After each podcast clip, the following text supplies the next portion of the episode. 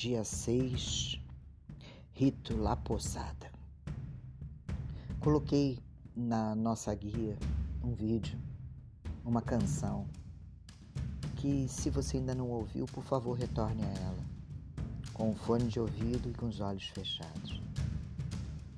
Acreditem, essa canção em mim, e acredito que em vocês também, é uma experiência, será uma experiência luminosa. Hoje vamos falar de fé. Memorare, em latim, significa não apenas lembrar vagamente, mas conhecer de cor, clamar de cor. Concentrar-se na lembrança do Espírito, o do Filho humano e da Mater Magna, luminosa. Porque as religiões mais dominantes só querem dominar. A palavra pecado tem sua origem etimológica no significado errar o alvo. Miramos, tentamos, mas não conseguimos. Quantas e quantas vezes? Nossas sombras são projeções de nossas luzes. Sentimentos negativos existem, ou podemos qualificar como complementares na nossa individuação. As experiências com o luminoso têm relação com as vivências religiosas e místicas onde há um contato com os símbolos de maneira profunda e intensa. São experiências onde o indivíduo se sente conectado com algo muito maior do que ele mesmo e com um tempo que transcende totalmente o aqui e agora.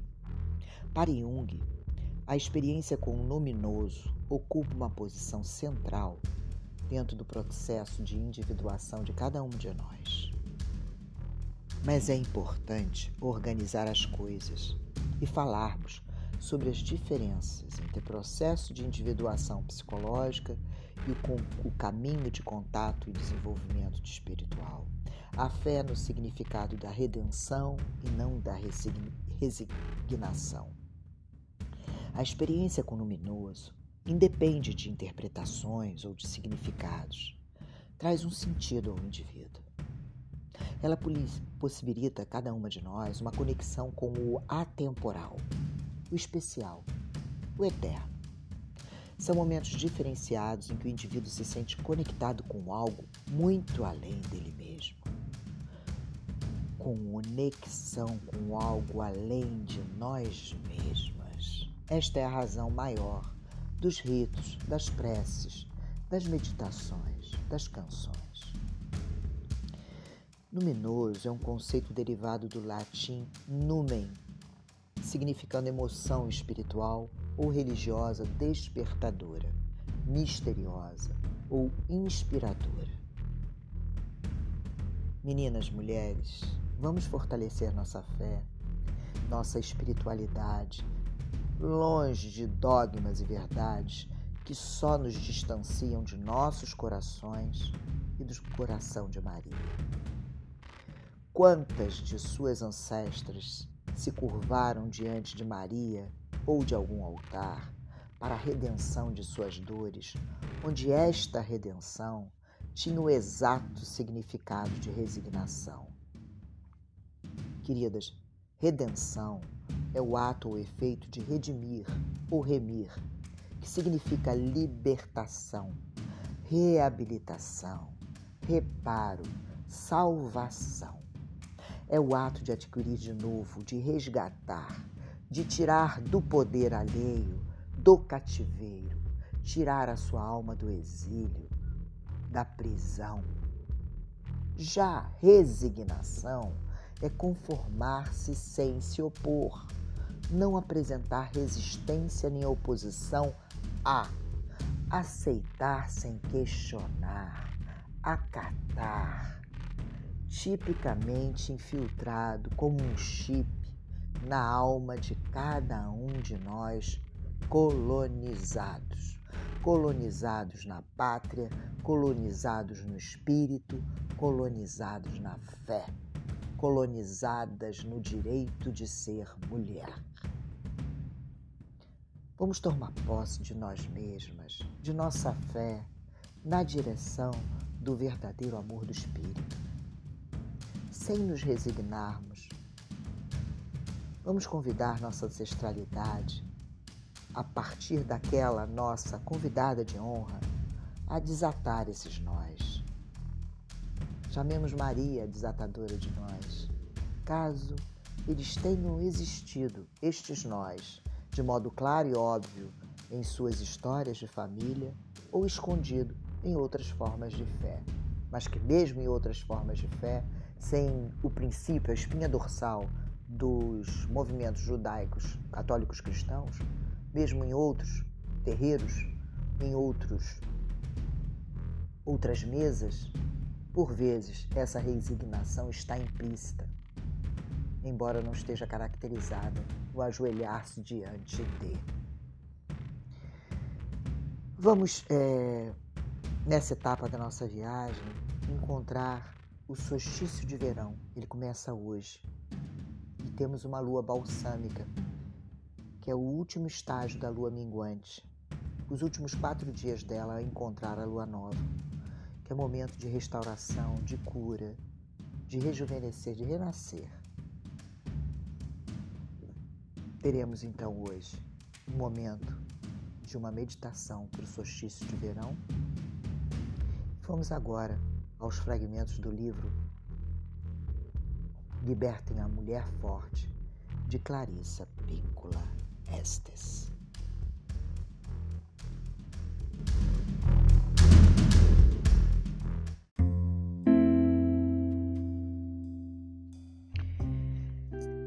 Clarissa Píncola Estes, Libertem a Mulher Forte. Memorário. Os fabricantes de arcos, e os caçadores da velha pátria, no tempo de meu pai e de meus avós, tinham mãos ásperas do trabalho pesado e vozes fortes, grosseiras de gritar uns para os outros e para os cavalos do outro lado de penhascos ou de campos. As vozes eram temperadas por charutos, por vinho caseiro rascante ou por preces ancestrais, muitas vezes por dois ou mais deles em associação. Os homens repetiam suas histórias transmissoras de sabedoria um para os outros e para os jovens inúmeras vezes. Como caçadores tarimbados, eles acreditavam na existência de diversos seres imortais que jamais poderiam ser mortos por flechas, entre os quais o servo branco, o coração do Criador e o amor de um pai ou mãe por seu filho. Os velhos tinham uma expressão a respeito de uma ideia ou de uma pessoa que tivesse sido injustamente insultada por céticos. Sobre uma pessoa dessa, eles diriam com admiração: ela usa as vestes de flechas. Isso significa que nem mesmo quando uma pessoa tivesse sido atacada, fosse por alguém, fosse por qualquer coisa, não importava como ou por que motivo, não havia como atingir a alma eterna pois a alma continuava a viver plenamente enquanto resistia, mesmo debaixo de uma veste toda perfurada por hastes e setas dilacerantes. A veste de flechas era considerada uma armadura venerável, honorífica. O que é imortal não pode ser atingido por meros mortais. Por mais estridentes que sejam, por mais insistentes, por mais que sejam amargos, fanáticos ou enlouquecidos pelo poder. E assim também a grande mulher, que é protetora de todas as crianças. Também ela, pelas suas escapadas por um triste cegueira das perseguições e violências de seu tempo, não apenas contra ela, mas contra o seu filho. Ela sabe, lá que sabe. Ela é, sim, a que sabe também ela usa uma veste de flechas. Memorare é uma prece antiga que, de modo tão notável, continua, continua a ressoar com sensibilidades humanas, literalmente ao longo de milhares de anos, de lugares e de povos. Ao contrário do discurso da moda, essa prece traz essa prece traz uma tamanha compreensão das necessidades mais profundas da alma. Essa prece é tão desprovida de desdém pelas fraquezas e imperfeições humanas, tão generosa com seu abraço carinhoso a todos, que nunca se tornará antiquada. Creio que almas guerreiras continuarão a mantê-la viva ainda por milhares e milhares de anos. Esta prece é um grito à Mãe abençoada durante qualquer período em que flechas do mal voem em nossa direção, na direção dela, dos ensinamentos e atos de amor eterno que seguimos e lutamos para cumprir ao pé da letra neste mundo. Nós que aprendemos essa bela oração na infância, sabemos que ela é nosso sinal, com todo o nosso coração para Santa Mãe, de que estamos fugindo de um enorme perigo e que, enquanto fugimos, sempre na direção dela, acreditamos que nosso clamor por proteção e auxílio, por meios humanos e de outros mundos, sempre será ouvido.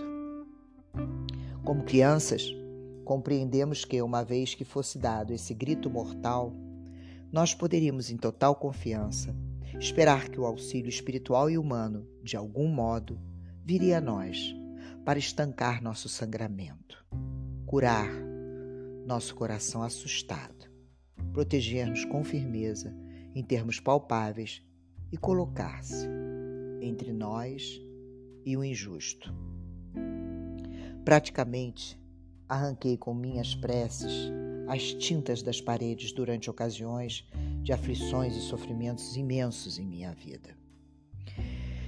E também a serviço da vida de outros que lutam tanto, pessoas minhas conhecidas e totais desconhecidos, que percebo estarem em algum lugar do mundo implorando por socorro e força.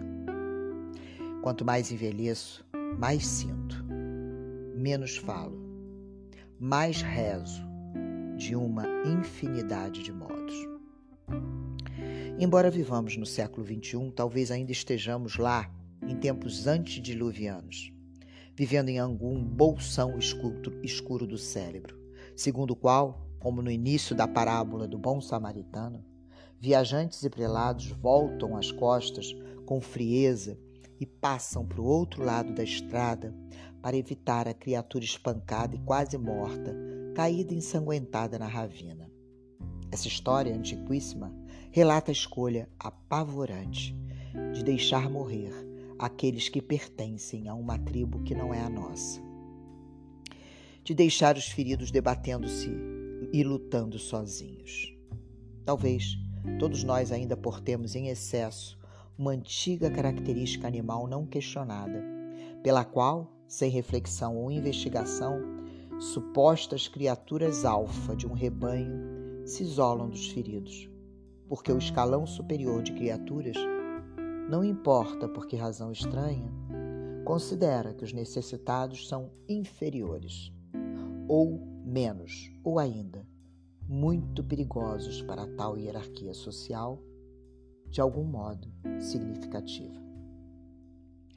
Talvez seja por isso também que, quando os humanos se elevam acima do instinto desprezível de apenas preservar a si mesmo e a seus pares numa hierarquia, e em vez disso se dedicam a reações e intervenções misericordiosas, curvando-se irrevogavelmente para consertar, defender e proteger os vulneráveis ou levando-os adiante para um local seguro, como fez o viajante de Samaria Nesse caso, essas almas e corações despertos parecem ainda mais milagrosos e muito mais evoluídos na realização do verdadeiro trabalho na alma na terra.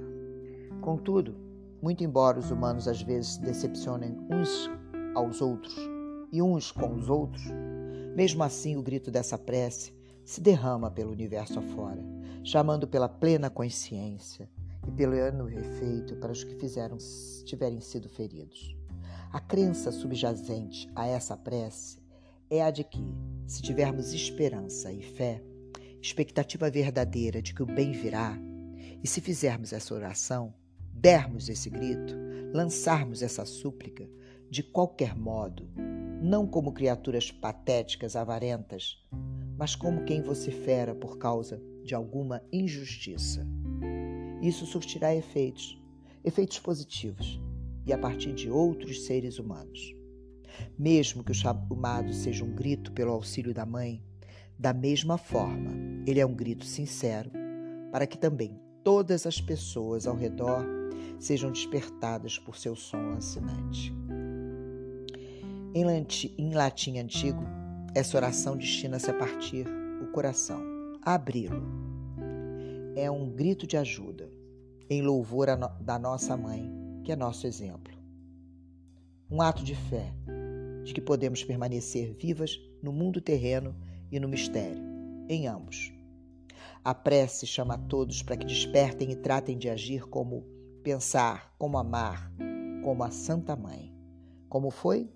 Com plena consciência, plena iniciativa, insight muito mais pleno, determinação muito mais plena de lutar para ajudar a alma na proporção humana mais brilhante e eficaz que pudermos reunir.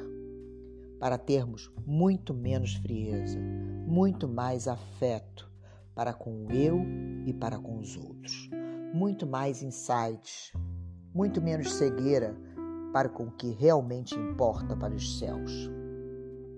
A prece chama-se memorare e significa lembra. E ela diz o seguinte: Lembra, ó Virgem Maria cheia de graça, que nunca se ouviu dizer que alguém que fugisse em busca de tua proteção, que implorasse tua ajuda ou procurasse tua intercessão, tenha sido deixado desamparado, inspirado por essa confiança. Fujo para ti, ó Virgem das Virgens, minha mãe, a ti me dirijo. Diante de ti me posto, pecadora e pesarosa. Ó Mãe do Verbo encarnado, não desconsideres minha súplica mas em tua misericórdia, ouve-me e responde-me. Amém. Essa palavra, memorare, escolhida para ser a primeira palavra na primeira linha da prece, não significa olhar para trás em busca de alguma recordação insípida de sentimento inconsistente. Não se trata nunca de um débil esforço de lembrança não, esse memorário significa lembra, desperta.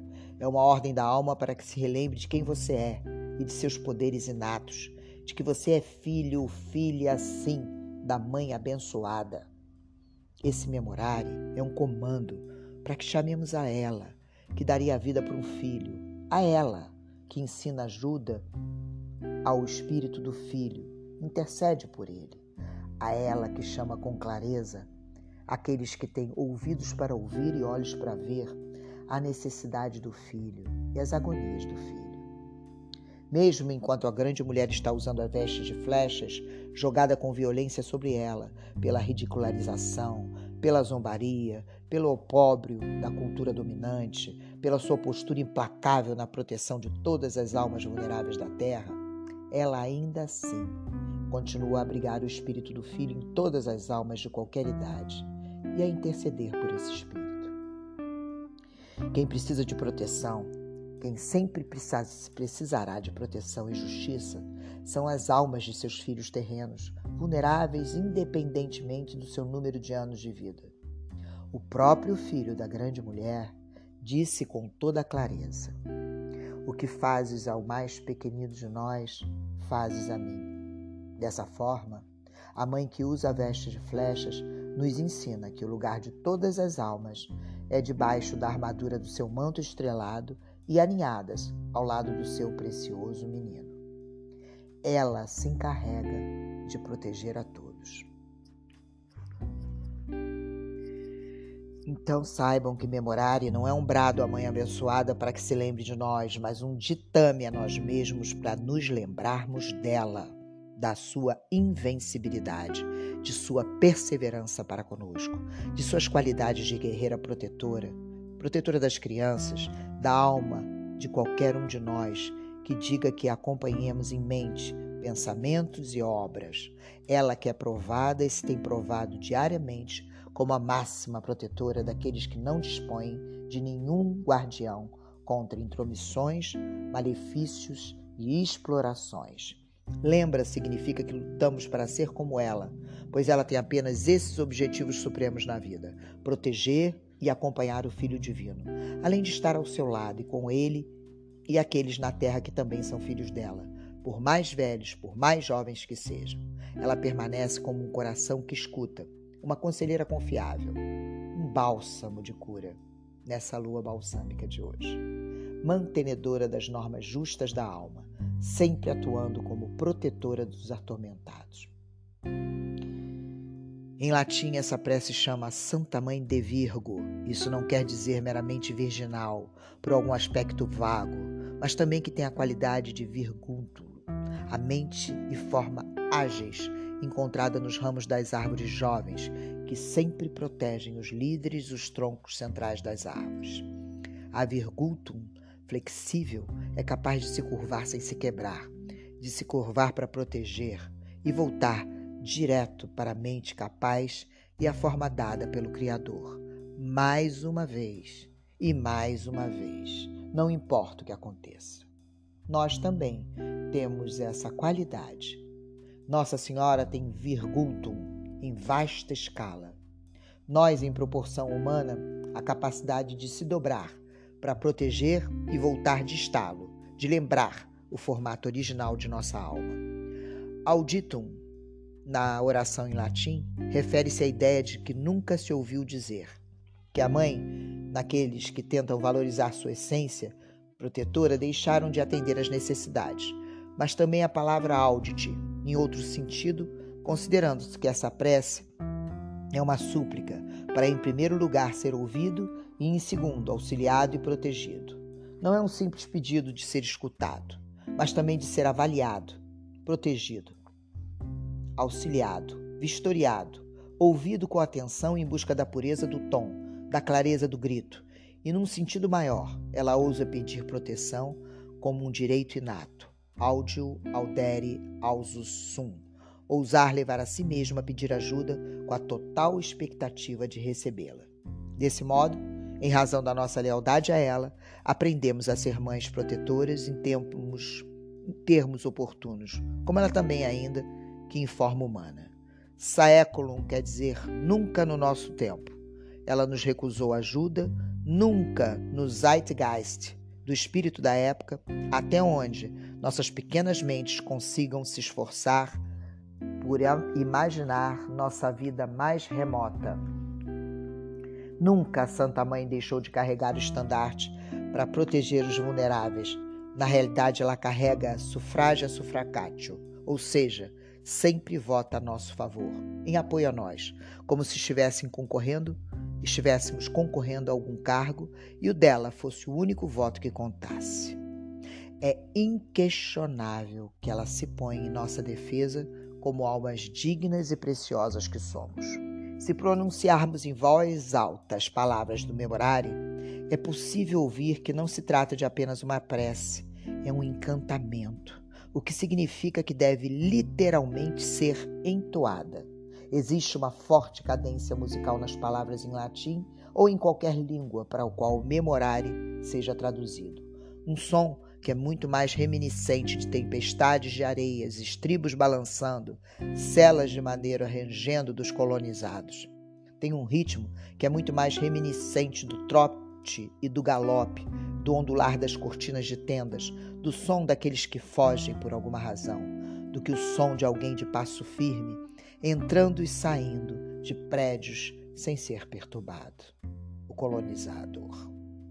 Assim, o memorário é uma prece para tempos difíceis, para alguém que conhece de cor os tempos difíceis. Um brado para aquela que usa a veste de flechas, aquela que leva no colo o filho eterno, aquela que, em primeiríssimo lugar, tem um coração radiante de coragem e de amor em igual proporção.